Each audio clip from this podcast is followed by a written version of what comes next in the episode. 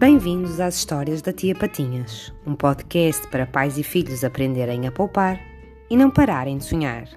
Quá, quá.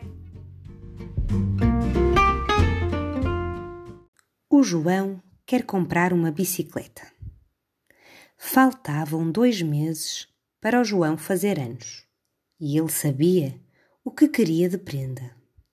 Tinha pedido aos pais uma bicicleta sonhava com a bicicleta azul e amarela que brilhava na loja próxima de sua casa. A bicicleta custava 60 euros, mas a mãe dizia-lhe: João, a bicicleta é muito cara, a mamã não tem dinheiro para comprar essa bicicleta. Todos os dias, no caminho para casa, o João pedia um bolo à mamã e, para vê-lo feliz, a mãe acedia ao pedido. Cada bolo custava um euro. O João queria tanto a bicicleta que pensou num plano.